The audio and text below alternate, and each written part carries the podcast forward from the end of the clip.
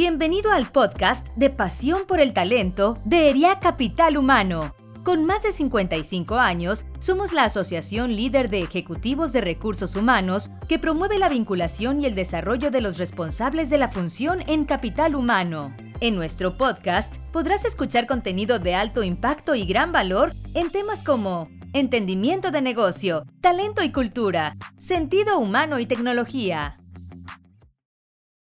Bienvenidos y bienvenidas todos a un episodio más de nuestro podcast Pasión por el Talento de Ariac Capital Humano. Mi nombre es Jair Flores, soy coordinador de People and Culture para Proeza Corporativo. Tengo tres años como asociado de ERIAC y actualmente soy miembro del comité del Foro ERIAC 2022. En esta ocasión estaremos conversando sobre prácticas de talento. Nuestra invitada Silvia Pieretti nos compartirá información de gran valor sobre ese tema. Eh, les presento un poco a Silvia. Silvia es originaria de Santa Fe, Argentina. Es egresada de la Universidad Nacional de Rosario como psicóloga. Realizó programas ejecutivos de HR en Wharton y en la está certificada como Coaching Senior por Newfield Consulting y cuenta con más de 20 años de experiencia en el área de recursos humanos. Ha sido responsable de áreas como comunicación, capacitación, desarrollo, empleos y previamente directora de recursos humanos en Ternium, Argentina. Actualmente vive en Monterrey, Nuevo León, desde hace cuatro años y se desempeña como vicepresidenta global de gestión de talento en Ternium. Silvia es felizmente casada y madre de dos hijas. Disfruta mucho de compartir con su familia, viajar, leer y realizar actividades físicas. Es apasionada por recursos humanos y en sí por las personas. Bienvenida Silvia, encantado poder conectar contigo. Bueno, muchas gracias, eh, buenas tardes. Eh, realmente muchísimas gracias Yair y a todo el ERIAC por invitarme a participar de este podcast. Eh, creo que es un espacio interesante para poder compartir prácticas y para también poder reflexionar juntos con colegas de recursos humanos. bueno, espero poder dejar alguna contribución en esta charla cortita que vamos a tener y, también compartirle algunos aprendizajes que fueron producto de mis aciertos y desaciertos. Así que bueno, muchísimas gracias, un placer. Gracias a ti, Silvia. Yo también, de mi parte, muy contento de poder estar compartiendo aquí contigo y compartir estos minutos. Y pues bueno, la primera pregunta que te tengo, Silvia, ¿qué hizo que tomaras la decisión de hacer lo que haces hoy? Uy, qué pregunta. Seguramente si la mirada en retrospectiva la, respuesta podría ser distinta, ¿no? Pero voy a intentar responderla pensando en el, aquí y ahora. Yo creo que, bueno, que todo empieza y tiene que ver con mi, carrera. Eh, yo soy psicóloga. Eh, cuando era pequeña no me daba muy bien con los números ni las matemáticas, eh, con lo cual siempre en todo lo que había actividades sociales, temas que implicaban tener eh, relaciones, desafíos de relaciones interpersonales ahí estaban, ¿no? Entonces, eh, muchos eh, decían que, bueno, que me veían pasta para ser abogada, otros que me veían pasta para ser psicóloga. Finalmente me decidí por la psicología. creo que la decisión tuvo que ver justamente cuando empecé terapia y, y, cuando empecé de alguna manera a, a verme desde ese rol y cómo yo podía conectarme y trabajar con las personas. Eh, y como te decía al principio, esto sí creo que no cambió con el tiempo. Eh, me encanta todo lo que tiene que ver con la conexión humana y, poder trabajar con otros y para otros. Eh, a los 19 años ingresé a trabajar en, en, una empresa que era muy grande en Argentina, una empresa estatal que tenía 14.000 empleados. Yo no, no, no había podido empezar todavía mi carrera universitaria, así que todavía no era psicóloga, pero sí tenía el sueño ahí, pendiente de, poder realizarlo, ni bien resolviera algunos temas familiares y económicos.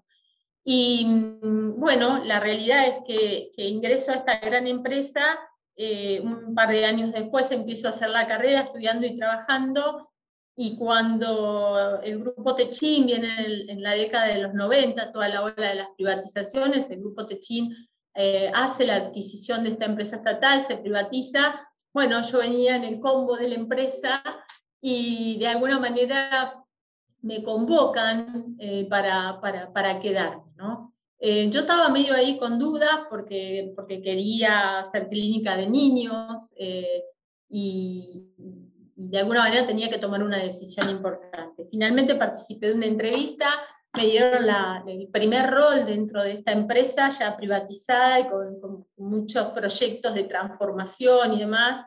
Y empecé en el área de comunicaciones, pensé que se habían olvidado de leer mi currículum, entonces volví a preguntar qué iba a hacer en ese momento. Me dijeron que no, que no se habían equivocado, que me veían de alguna manera, por así decirlo, un perfil que tuviera fit para, para poder colaborar en una transformación cultural y conociendo, digamos, porque venía desde hace muchos años en la empresa. Y así empezó mi historia con Ternium. Eh, podría decir que tuve la suerte de, participar en muchas funciones, adquisiciones, y, bueno, en esta Ternium que se convirtió hoy, que está presente en ocho países, eh, yo pude participar y, y, aprender muchísimo de cada uno de esos procesos de integración cultural, así que bueno, la historia de alguna manera laboral en Ternium se resume en que este es mi, único lugar desde siempre en donde trabajé y trabajo. Gracias por tu respuesta, Silvia, y la verdad es que es una historia bastante inspiradora. Muchas felicidades. Eh, y bueno, pasando ya al tema que, que, nos compete, la gestión de talento humano, pues hace referencia a todo el desarrollo, la atracción, incorporación de nuevos colaboradores dentro de una organización. La gestión de talento humano, pues se centra en destacar aquellas personas con un alto potencial dentro de un puesto de trabajo. Con base a esto que acabamos de mencionar, eh, en tu opinión, ¿cuáles son los elementos determinantes para la gestión de talento dentro de una organización? Bueno, te voy a contestar un poco a partir de, de, los aprendizajes, de las cosas que de alguna manera, desde los distintos roles que fui ocupando en gestión de talento, ya sea a nivel local, regional o global, como tengo hoy, Em, para mí, digamos, un elemento clave es conocer a las personas.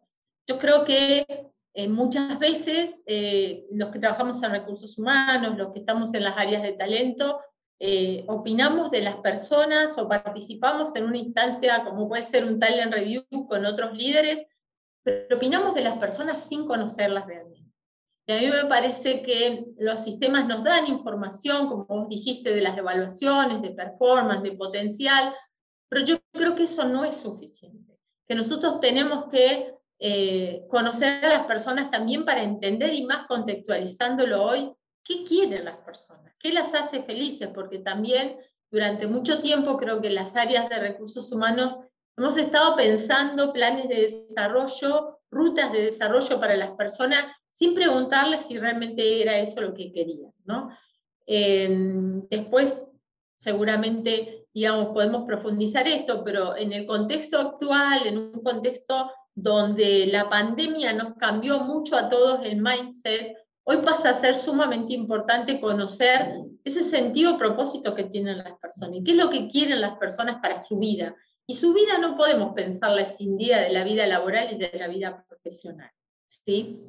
Em, otro elemento también que me parece importante es eh, poder, desde las áreas de gestión de talento, eh, facilitar a las personas herramientas que les permitan trabajar en su autoconocimiento.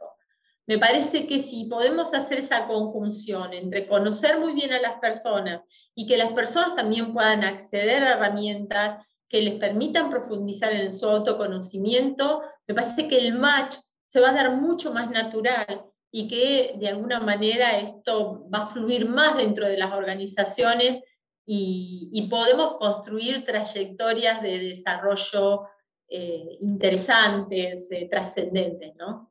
Em, ¿Qué más? Bueno, creo que, que, hay otros elementos también que son muy determinantes a la hora de la gestión del talento, como puede ser tener conversaciones poderosas de desarrollo, tener conversaciones que, les permitan a las personas eh, orientarlas, ¿no? Y de alguna manera muchas veces cuando se encuentran con determinadas dificultades eh, de, qué hacer con su vida, cómo, cómo de alguna manera eh, congeniar su vida laboral con su vida familiar, me parece que en este sentido también esas conversaciones de desarrollo aportan mucho, ¿sí? Me parece que hay todo un cambio en la gestión del talento, me parece que la pandemia, que la recesión mundial y que todas estas cosas de las cuales en algunas podemos estar saliendo, eh, nos invitan o, nos convocan a repensar el futuro del trabajo, a repensar de cómo trabajamos y también nos confrontamos con una necesidad que tienen hoy la mayoría de las empresas, que es la escasez de talento. ¿no? Todos estamos hablando de la gran renuncia, estamos hablando de lo difícil que, es conseguir determinados eh, perfiles críticos en el mercado, competencias críticas en el mercado. Entonces creo que toda esta, este, esta suma de cosas hace que estos elementos determinantes en la gestión del desarrollo ya no son los mismos, ¿no? Y algunos tienen incluso que redefinirse, que reconfigurarse. Muchas gracias Silvia, y, creo que muy importante los elementos que compartes, el tema de felicidad, propósito, cómo eh, teniendo claridad en estos elementos, pues puede ayudar directamente al, al negocio. Muchas gracias. Y habiendo dicho lo anterior, ¿cuáles crees que son las prácticas que impulsan o promueven la gestión de talento? Yo creo que para hablar de las prácticas, primero tenemos que tratar de contextualizarlo y un poco enlazado con mi respuesta anterior, me parece que tiene que ver también con, eh, con que estas prácticas, de alguna manera, eh, aparecen en un nuevo contexto laboral, aparecen en un nuevo vínculo o contrato laboral, donde para las personas, digamos, eh, no es lo más importante el dinero para las personas el tiempo, el tiempo personal es tan importante como el dinero, ¿no?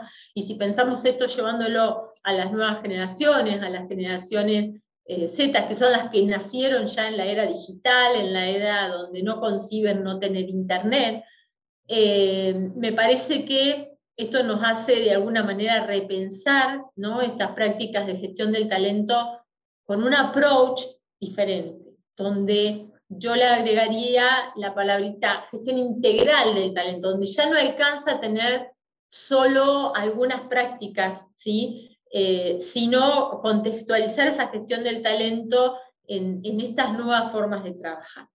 Acá me parece que si nosotros recorriéramos eh, cada uno de los momentos críticos, los momentos clave que se dan en el ciclo de gestión del talento, me parece que eh, la tarea que tenemos como, como, organización y después bueno, las áreas de gestión de talento para contribuir en esto es de alguna manera eh, empezar planteándonos qué cosas diferenciales tenemos nosotros para ofrecerle a estos talentos.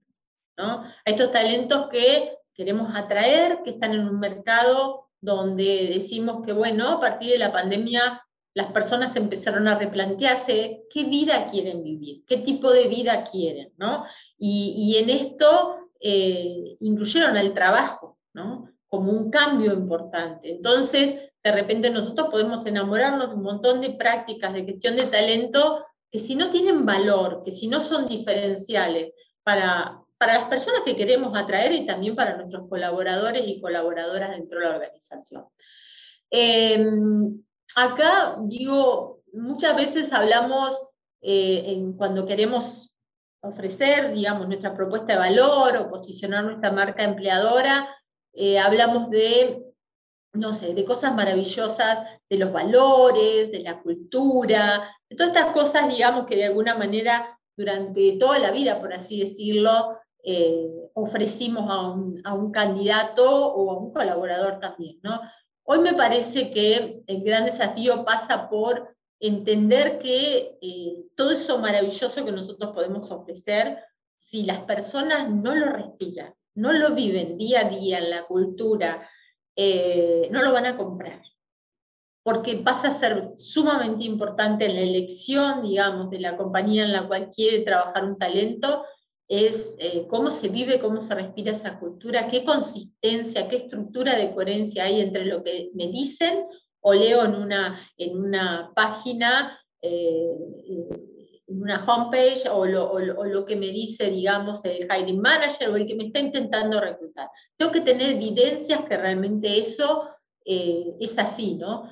Y, y ahí también me parece que empiezan a jugar algunas cosas dentro de estas prácticas que, también creo que deberíamos redefinirlas y pensarlas, eh, que tienen que ver con la retención de talento, ¿no? que se habla mucho de retener a las personas y yo me pregunto si el concepto retener en el contexto actual y en donde sabemos que nosotros eh, tenemos que salir del imaginario que en las empresas elegimos los candidatos. Hay una elección mutua. Si el candidato no nos elige, no va a venir a trabajar con nosotros. Y antes pensábamos que teníamos, por así decirlo, todo el poder de elegir a los candidatos. Entonces creo que en el momento que también nosotros queremos hablar de la retención, eh, en ese contexto, eh, también nuestros colaboradores nos eligen cada día.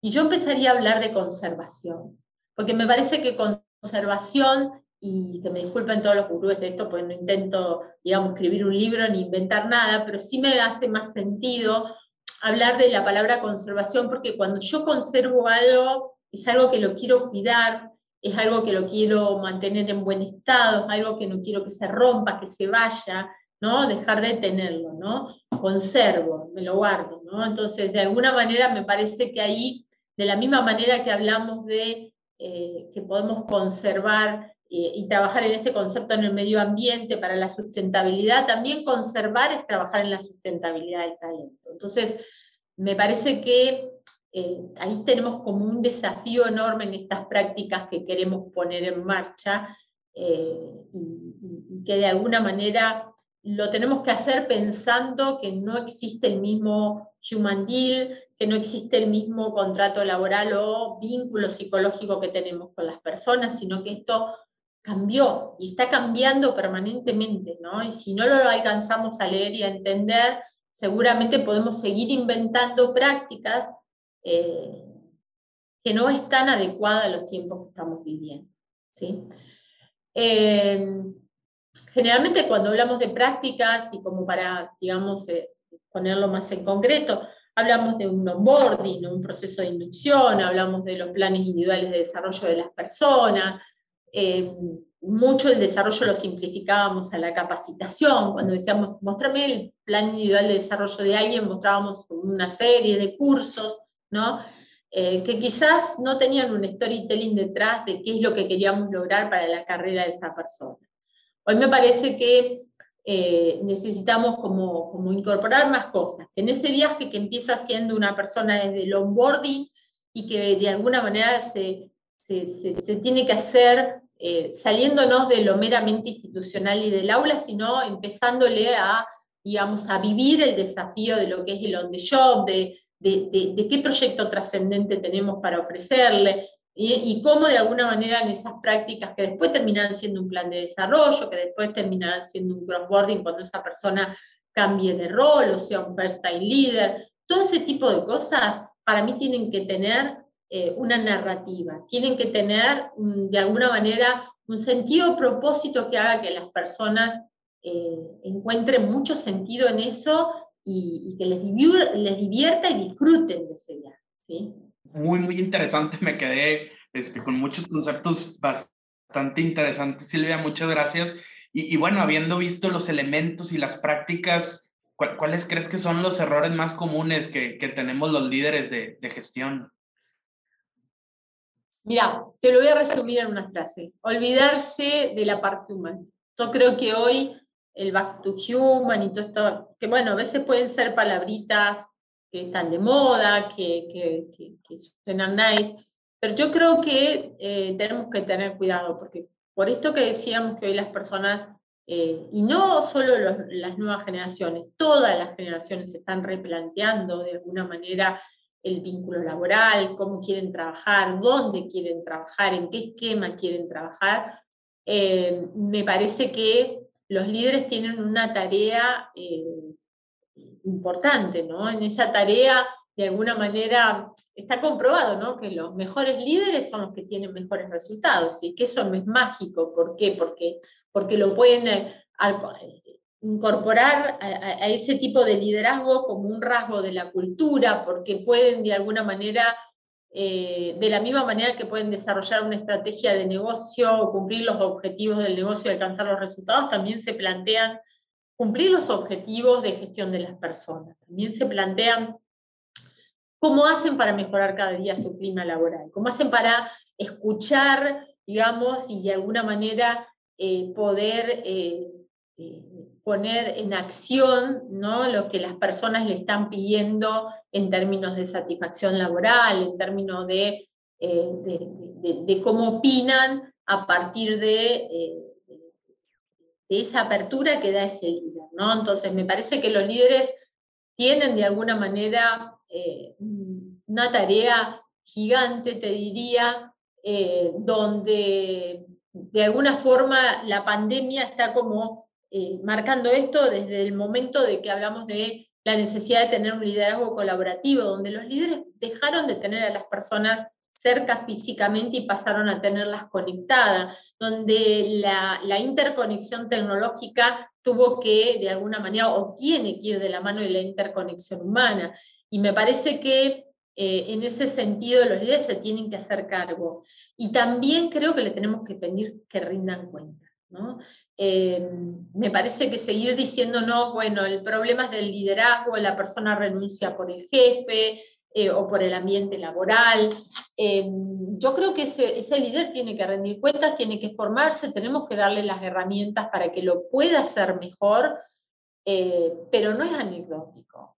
no es anecdótico que, que, que, no se preocupe por las personas, que no quiera trabajar en entender lo que significa generar un ambiente de diversidad e inclusión, en sus sesgos inconscientes a la hora de elegir un candidato y, que está bueno la riqueza de no elegir a, todas las personas que son iguales a, ese líder o a esa líder, eh, que de alguna manera tengan esto como un desafío. ¿no? Entonces, creo que, que, que hoy hay muchas prácticas eh, que no las hacemos bien, que quizás a veces eh, cuando hablo con mi equipo digo, las fuimos maquillando y agregándole cosas, como por ejemplo la práctica de gestión de performance, ¿no? Que hace pocos días estuve en, Madrid en un evento de una escuela de negocios que fui invitada a charlar y, a compartir con colegas de Latinoamérica y también algunos de Europa. ¿no? Y de repente veía que cuando hablábamos de los líderes todos tenían, digamos, eh, dificultades parecidas en cuanto a, eh, a, lo que puede ser eh, conseguir tener líderes inspiracionales, líderes influencers, todo esto que eh, de alguna manera está comprobado que hace que las personas se sientan mejor donde trabajan y los resultados son mejores. ¿no? y en este, en este sentido lo que empezamos a ver era, bueno, qué cosas deberían realmente cambiar para, para poder conseguir ese modelo de liderazgo que queremos instalar dentro de la compañía. A mí me parece que, por un lado, están sí, las, las respuestas individuales de cada líder y de los perfiles, pero también eh, está lo que podamos construir, y en estos recursos humanos y las áreas de gestión de talento tenemos mucho para aportar, en, en construir un sistema robusto de liderazgo que de alguna manera eh, ese sistema promueva que sean líderes colaborativos, que la cultura de la compañía de alguna manera promueva que se puede tener confianza, promueva que se puede dar autonomía responsable y que no solamente tengamos un estilo de puro comando-control y que de la única forma de sentirnos cómodos es que, eh, que tengamos al colaborador cerca y lo estemos controlando. ¿no? Me parece que hoy esto cambió, Hoy nos vamos a encontrar con muchas personas que van a estar trabajando en forma remota, con distintos esquemas, 3x2, 4x1, el el que cada compañía, de acuerdo a su negocio y a su cultura, sienta más, se sienta más cómodo adoptar. Pero sin duda el liderazgo que vamos a necesitar en este sistema, que, insisto, tiene que estar muy soportado desde la reconfiguración de la cultura, no solamente de voluntades individuales de los líderes, que lo celebro y está muy bueno que quieran mejorar y que quieran de alguna manera dar este gran paso de, de, volcarse más hacia lo humano, de ser más cercanos, más empáticos, pero también tenemos que tener una cultura que promueva eso dentro de la compañía. Y, y mencionaste algo que, que me gustaría profundizar, hablabas de la interconexión de la información, de los sistemas y de la gente. ¿Qué, herramientas tecnológicas se pueden utilizar para gestionar el talento? Hoy las organizaciones tienen mucha información, pero ¿cómo se puede gestionar a través de tecnología? Ahí que yo creo que tenemos un gran problema. Eh, no sé si habrán escuchado nombrar a, Peter Thompson, que es, eh, fue expresidente de la Asamblea General de la ONU. tiene un libro que fue muy comentado que, con, otra persona que habla del futuro del trabajo. y un poco lo, lo, que dice ahí es que, bueno, hoy estamos todos embarcados ¿no? en todo el tema de la revolución de la industria 4.0, la revolución tecnológica y un montón de cosas, ¿no? Pero, pero a mí lo que rescato, que me gusta de este libro, es que lo que dice es que, que las empresas siguen aplicando las mismas prácticas y en algún punto hasta mismas herramientas eh, que teníamos desde la revolución industrial, ¿no? Como que, como que hay patrones que todavía eh, nos muestran que no logramos eh, incorporar esto que decías vos de la revolución de la información. Eh, ¿Por qué? Porque hay cosas, y acá de vuelta, ¿no? Otra vez tiene que ver con la cultura de la compañía, con el mindset, desde, el top management a todos los líderes de la compañía, donde seguimos teniendo eh, sistemas jerárquicos muy robustos, esquemas de trabajo de alguna manera demasiado estructurados sí sé que hay empresas que, bueno, han podido romper con estos paradigmas y trabajan en células, en redes, pero creo que la mayoría todavía estamos como, manejados, por así decirlo, por un organigrama, por estructuras jerárquicas. Em, y, la diferencia de la revolución industrial con la revolución actual es que, es que la otra llevó muchísimo tiempo, ¿no? Eh, siglos llevarla adelante. Hoy los cambios que nosotros estamos viviendo tienen una velocidad que si no alcanzamos a entenderlos y adaptarnos rápidamente, eh, corremos serios riesgos, ¿no? Desde, desde la sustentabilidad del negocio a, como decía, también la sustentabilidad del talento, ¿no? Eh, me parece que eh, hay algunos problemas que de alguna manera hoy nos están marcando que las nuevas formas de trabajar, el trabajo flexible, el trabajo inteligente, eh, la creciente demanda de las personas del equilibrio entre su trabajo y su vida y la satisfacción laboral, eh, todo esto nos mete en un tsunami y una transformación eh, que, necesitamos como primero darnos cuenta que realmente tenemos que cambiar y después procesarla y tratar de ver qué hacemos con esto. ¿no? Lo que no podemos hacer es no adaptarnos. Porque creo que si no nos adaptamos y si no reaccionamos, eh, vamos a tener problemas. Ahora, también cuando mencionaba hoy que estuve hace pocos días en, esta actividad, también compartía con colegas y les decía, bueno, hoy se habla mucho de data analytics, de, people analytics, de un montón de cosas. en nuestra empresa hemos avanzado en temas eh, en herramientas de reclutamiento de inteligencia artificial, de machine learning, pero siento que desde recursos humanos todavía tenemos como mucho camino por transitar en las herramientas tecnológicas que necesitamos y volviendo a lo que decía al inicio, para conocer más el talento. ¿no? En, en, cómo de alguna manera podemos eh, explotar esos datos, cómo podemos de alguna manera cuando hablamos de los planes de desarrollo eh, pudimos hacer algún tipo de lectura inteligente con las variables de comportamiento de las personas desde el punto de vista de la performance, las variables que nos hacen pensar que esta persona pueda seguir subiendo más escalones y ocupar una key position en la organización. En mi opinión, y humildemente creo que, eh, que tenemos todo un camino por transitar. ¿no? Si queremos segmentar, eh, si queremos personalizar y decimos, bueno, hoy la misma medicina no va para todos los colaboradores y colaboradoras. Tenemos que hacer cosas distintas porque las personas traen en su mochila eh, su vida eh, laboral y hoy cada vez más unida su vida personal y familiar. Para poder tener toda esa información, para poder conocer más a las personas, para poder de alguna manera agregar más valor, yo creo que tenemos que tener herramientas tecnológicas más potentes ya todos los Excel, todo el jugo que le sacamos al Power BI, que ahora está tan de moda. O sea, todas estas herramientas me parece que sí, que son valiosas, pero creo que, que, en todo lo que tiene que ver con eh, el avance en, herramientas potentes, tecnológicas para la gestión del talento, tenemos todavía mucho camino por transitar. De acuerdo, Silvia. Y, y digo voy a hacer algún cambio aquí. Ya platicamos un poco del tema de los elementos, del tema de las prácticas, ahora eh, este tema que nos acabas de compartir. Moviéndonos un poco al líder de capital humano, ¿cuáles crees que son las competencias que tiene que tener este nuevo líder de capital humano para poder encabezar de forma óptima pues eh, la gestión de talento y esta transformación que, que nos has estado compartiendo? Yo es una pregunta que sinceramente me la sigo haciendo y permanentemente cuando, cuando hacemos alguna actividad de, de team building o alguna actividad reflexiva en mi equipo, es como que siempre volvemos, ¿no? Porque me parece que eh, se habla mucho de, de, las competencias de recursos humanos. Eh, yo creo que las personas que trabajan concretamente en todo lo que es eh, la gestión del talento, y las que no trabajan también en gestión del talento, es como que de alguna manera visualizo que hay dos o tres cosas que me parece que son claves, ¿no? Por lo menos en mi opinión, y puede ser producto de debate seguramente escucharlo, de escuchar este podcast eh, algún colega, ¿no?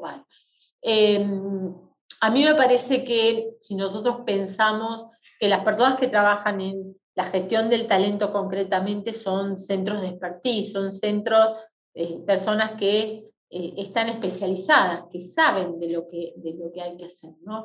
Em, y yo identifico tres cosas. Una es eh, ser habilitador de talento. ¿no?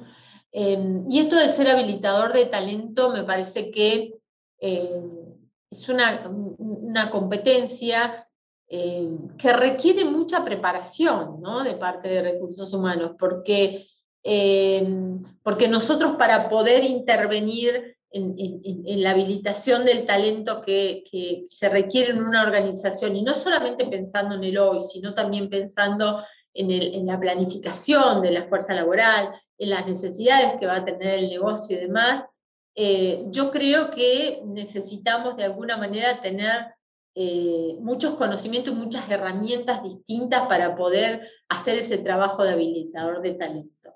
Yo creo que ese trabajo también muchas veces requiere hasta que asumamos roles en los cuales eh, tendremos que capacitarnos, porque hay personas que sí de alguna manera lo pueden hacer y hay otras que todavía nunca lo han explorado, como por ejemplo eh, hacer coaching a determinados líderes para que puedan de alguna manera tener más herramientas para habilitar esos talentos que están dentro de la organización y, que no están dando la estramilla, o que están tapados, o que no los conocen, o que todavía no les dieron la posibilidad de vivir una experiencia realmente significativa.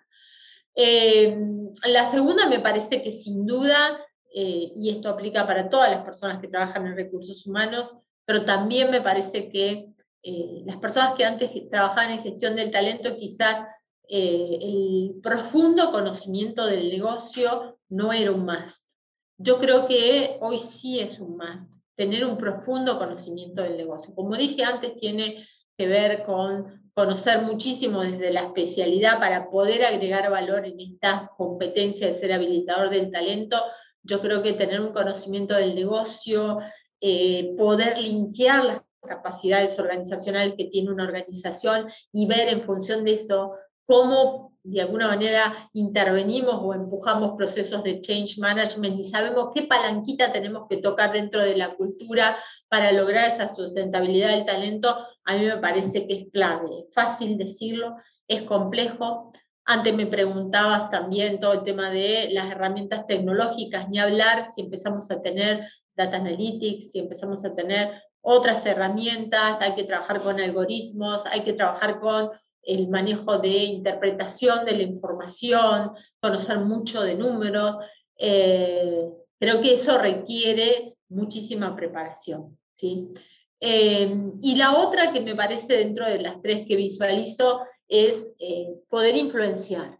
Cuando digo poder influenciar es poder tener una participación activa y un lugar en la mesa del negocio donde de alguna manera mi voz se escucha, donde puedo, de alguna manera, a partir de las dos anteriores que mencioné, puedo agregar valor dando una opinión acertada, dando una opinión muy profesional eh, que ayude en una toma de decisiones. ¿no?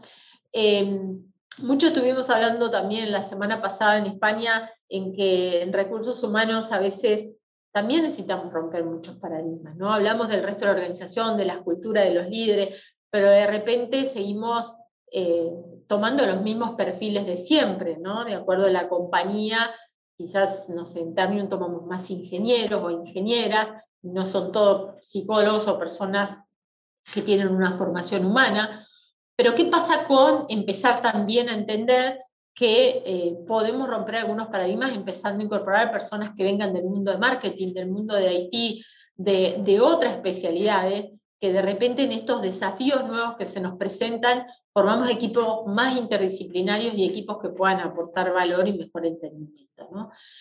Em, yo creo que, que, tenemos un enorme desafío en, en poder trabajar en, todos los procesos de change management. Y cuando hablamos de trabajar en los procesos de change management, eh, como decía antes, significa qué decisiones son importantes tomar a la hora de manejar una transformación cultural, a la hora de implementar un cambio, la adopción de una política, de lo que sea, ¿no?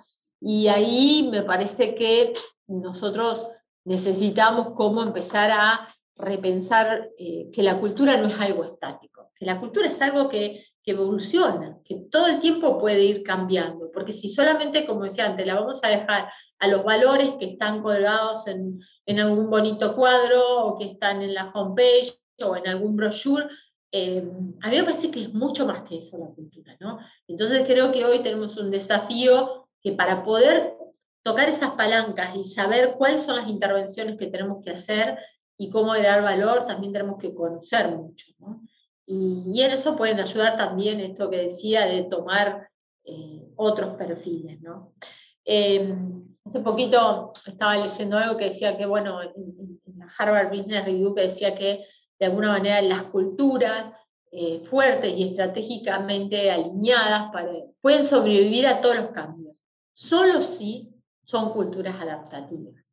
Y creo que eso, de alguna manera, no, nos pone esto, ¿no? De decir, una cultura se puede modelar, se puede seguir eh, reconfigurando y se pueden seguir planteando cosas que no van en contra del fundador o que no van en contra del accionista, sino que tienen que ver con lo que se necesita para que en definitiva el negocio sea mucho más exitoso y, como sabemos todos los que trabajamos dentro de una compañía, lo importante es que exista un negocio y que exista rentabilidad. Pero eso lo podemos hacer de alguna manera también generando eh, una evolución en la cultura, ¿no? Y cuando nos adaptamos nos lleva a que podamos de alguna manera, eh, podamos responder a eso. Y para cerrar esta, esta pregunta, me decías, bueno, el tema de, este perfil, ¿no? Yo, me parece que posicionar a recursos humanos eh, como motor de la estrategia, no solo como área de soporte no solo como acompañante o facilitador, que lo hemos usado durante mucho tiempo este término. ¿No? Para esto me parece que es importante ser motor de la estrategia, aportar ideas, aportar contribuciones a la hora de tomar decisión. Pero sin duda eso no es mágico, para todo eso nos tenemos que preparar. Gracias, Silvia. Y, referente a lo que mencionabas de estas eh, culturas adaptativas o evoluciones culturales, pues ahora con la pandemia eh, muchas organizaciones se dieron cuenta que tenían que promover prácticas más centradas en la persona. Eh, ¿Cómo podemos hacer la combinación entre esta parte y los resultados del negocio? Yo creo que, que es un desafío enorme. Eh, no sé, no, no, no tengo la fórmula mágica, pero sí creo eh, y estoy convencida y acuño algo que, hace muchísimos años, los que me conocen saben que, que lo vengo, digamos, tratando de alguna forma de, implementar eh, desde hace mucho tiempo, que tiene que ver con que se puede ser una empresa humana y eficiente. Una no anula la otra, se puede hacer las dos cosas. Me parece que trabajar en la productividad más la, eficiencia es clave para el negocio, pero también me parece que si a eso le agregamos la, la humanidad, eso multiplica. O sea, la fórmula eh, P más E más, más E por H eh, multiplica. Yo creo que sin dudas, eh, si pudiéramos entender esto, de, que, de, agregarle este enfoque de la humanidad, esta cercanía a las personas, si pudiéramos entender que esto no es perder tiempo, que como decía antes, hacer bien en la gestión del rendimiento de una persona no nos asegura nada. Dar un buen feedback a tiempo, sincero, transparente, y que también ese feedback de un líder vaya acompañado de un coaching, de, de un cómo te ayudo para que puedas de alguna manera eh, mejorar tu performance, es mucho más potente que cargar en un sistema de evaluaciones o poner tildes o, lo que sea. Eso no nos va a asegurar de alguna manera el, el, rendimiento de las personas. ¿no?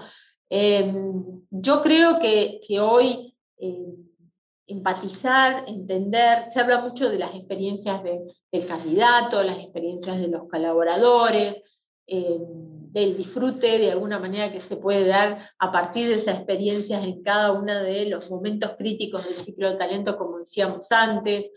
Eh, me parece que todo esto eh, suena bonito, pero yo creo que eh, lo que realmente importa es lo que le interesa a las personas. Y si nosotros logramos, la humanidad es eso, es interesarme por el otro, preguntarle al otro, escucharlo al otro y mostrarle que me importa mostrarle como líder que lo valoro, mostrarle como líder que lo reconozco, no solo que estoy para marcarle las cosas que no hizo bien, las cosas que le faltaron. ¿no? Eh, entonces, para mí, todo el tema de eh, el chumandil, esto de trabajar desde la emocionalidad eh, en, la propuesta de valor de las organizaciones, creo que eso sí es lo distinto en este momento. Y va a ser un paso importante en las empresas que se puedan dar. Perfecto, muchísimas gracias Silvia. Y ya para ir cerrando este episodio súper interesante y súper eh, valioso, ¿nos podrías compartir, yo sé que es difícil, pero tu receta secreta o alguna recomendación en tu experiencia personal de lo que te ha sido útil para llegar a donde te encuentras hoy? Difícil. Yo, digamos, hablando, como veníamos diciendo, es difícil que, que, uno solamente pueda ponerse en el personaje de quién es en lo laboral o cómo ha crecido o el título que tiene. ¿no? Yo creo que eh, en, mi, en mi caso tuve la suerte de poder, o tengo la suerte, y todos los días lo digo, de poder trabajar de algo que me guste, me apasiona. Eh, disfruto muchísimo cuando tengo proyectos grandes, súper difíciles, que me sacan de mi zona de confort, que todo el tiempo me pregunto si voy a poder o no voy a poder, si mi equipo de alguna manera, eh, eh, cómo puedo organizar mi equipo para poder llevar adelante estos desafíos.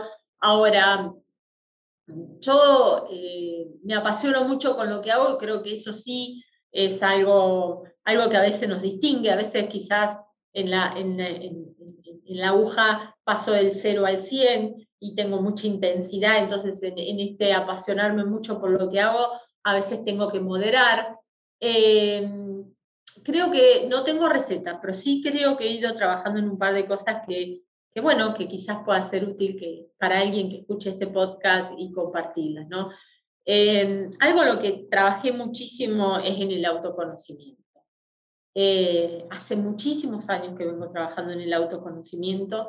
Eh, me parece que eh, aporta, porque en la medida que uno va creciendo dentro de la organización, no solo puede ir eligiendo qué camino quiere ir tomando, sino también puede de alguna manera ir viendo a partir de las cosas que salen bien, las cosas que salen mal,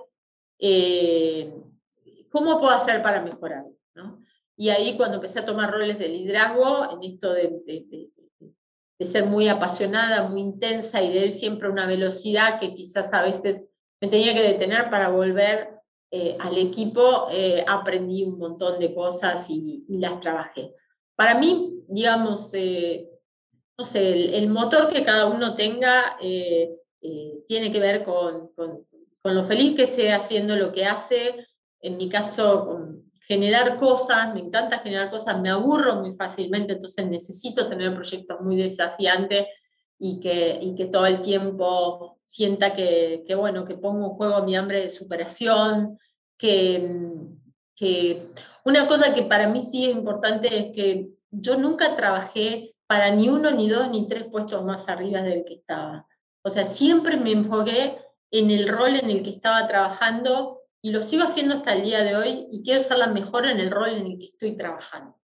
Y me preocupa muchísimo tener una buena performance en ese rol y agregar valor. Porque creo que cuando uno está demasiado desesperado pensando en roles mucho más arriba, pierde energía, se empieza a comparar, eh, como que todo eso no termina siendo un círculo virtuoso, ¿no? Entonces, en ese sentido, trabajé mucho en eso. Y lo último, yo creo que, de alguna manera eh, en, la organización en la que yo estoy eh, es fuerte. Yo, digamos, fui la, hasta ahora la única mujer directora de recursos humanos en Argentina. Estuve cinco años en un rol que nunca había una mujer, psicóloga, siempre hubo hombres, ingenieros, eh, y nunca me puse como eso, como un techo. O sea, traté de ir rompiendo paradigmas. Eh, de cosas que pudieran ser de alguna manera un impedimento, una barrera para mi crecimiento. Eso también es un mensaje para las mujeres, que muchas veces nosotras mismas nos ponemos condicionantes, ¿no? Entonces, en, ese sentido también sabía que estaba en una empresa y lo sé, que, que, bueno, que tiene una cultura que hoy está tratando de ser cada vez más diversa e inclusiva, que abraza una política que la agregamos en el 2018 y hay cosas concretas que se van haciendo, pero yo empecé hace muchísimos años en la compañía y nunca me puse esto como una limitación, ¿no? Y me parece que eso eh, es importante. Y el último punto que podría dar como recomendación es que no he parado ni voy a parar nunca de estudiar. Eh, a mí me parece que crear redes de conocimiento con colegas, aceptar desde la humildad muchas veces cuando uno está eh, equivocado, cuando uno no tiene las mejores cosas para ofrecer y puede haber otros que las tengan y que puedo pedir ayuda y que puedo decir que no sé y que puedo buscar eh, asesoramiento afuera, eh, es algo que también lo fui aprendiendo, obviamente, cuando uno va madurando va tomando estas cosas con mucha más naturalidad y no como, como algo persecutorio, por así decirlo. ¿no? Eso, podría decirles que, que, buscar dónde está el conocimiento dentro y fuera de la organización y, y seguir capacitándome. O sea, no pensar que porque tengo máster, posgrado, hice muchas capacitaciones, ya está. No, yo creo que hoy es una tarea permanente revalidar las competencias. Muchísimas gracias, Silvia. Nos dejas una fórmula este, muy, muy clara, muy retadora. Y bueno, ya para ir cerrando, tengo una última pregunta. ¿Qué has leído en los últimos meses que puedas recomendar a nuestra audiencia? Bueno, yo en las lecturas siempre tengo así como un efecto péndulo, ¿no? Navego entre los básicos y las cosas, los trending topics, las cosas nuevas que aparecen, ¿no? Para mí los básicos son, es como volver siempre a los fundamentals, ¿no? Eh, cuando tengo un proyecto súper ambicioso y que tengo seguido eh, en temas de cambio cultural y demás, vuelvo a los básicos. O sea, sigo estudiando a, personas como Edgar Jane, que para mí fue de alguna manera como el, como el maestro del desarrollo organizacional. Eh, leo autores de filosofía, me gusta mucho Michel Foucault, bueno, me gusta mucho muchas cosas soft que tienen que ver con mi carrera. Em, en cuanto a, temas, digamos, y estoy todo el tiempo leyendo Harvard Business Review, consulto mucho todas las grandes consultoras porque me parece que generan muchísima literatura interesante y casos para estudiar, como puede ser McKinsey, como puede ser un Garner, como puede ser eh, Bain, Conferry, Boston, todas esas que todo el mundo las conoce, que son las, las grandes, también me gusta mucho meterme en el Foro Económico Mundial, creo que ahí permanentemente aparecen estudios y todos los años hay una agenda súper ambiciosa que nos permite entender mucho hacia dónde va el mundo del trabajo. Eh, y después aprender mucho de, haciendo benchmarking con, de mis colaboradores, aprendo un montón y también de pares, ¿no? Me parece que, que uno tiene que estar abierto a, al aprendizaje de alguna manera más social en estos tiempos. Y bueno, hoy es difícil, ¿no? Tanta cantidad de información en Internet que a veces tengo, me bajo cinco artículos en un día y digo, los quiero leer a los cinco rápido, ¿por cuál empiezo? Y bueno, nada, es como esta, esta voracidad de querer eh, leer mucho, pero, pero hay que enfocarse y hay que tratar de elegir buenas lecturas y que nos permitan aplicarla en el día a día laboral. De acuerdo, muchísimas gracias Silvia. Y bueno, con esto pues damos por concluido nuestro podcast. Te quiero agradecer mucho por conectar. La verdad es que me llevo muchísimos aprendizajes, me llevo este, muy buenos momentos también de este, de este episodio. Eh, gracias por compartir tus aprendizajes, tus recomendaciones. Pues no sé si tengas algún último mensaje para la audiencia. No, para mí un gusto. Bueno, si me dejas hablar, puedo llegar a estar hablando muchas horas. Me, encanta muchísimo compartir y reflexionar sobre estas cosas que, bueno, todas están como en proceso de revisión permanente. Me sentí muy a gusto. Te agradezco mucho tu calidez y cómo fuiste llevando de alguna manera eh, esta charla. ¿sí? Muy agradecida. Gracias por su tiempo y pues gracias a todos por escucharnos, a toda nuestra audiencia. Los esperamos en el siguiente episodio de Pasión por el Talento. Y hasta la próxima. Chao, muchísimas gracias, ¿eh? un placer. Gracias por habernos escuchado. Te invitamos a seguir nuestro podcast en Spotify, Apple Podcast y Google Podcasts. También puedes seguirnos en nuestras redes sociales. Encuéntranos como ERIAC Capital Humano. Te esperamos en el siguiente episodio de Pasión por el Talento.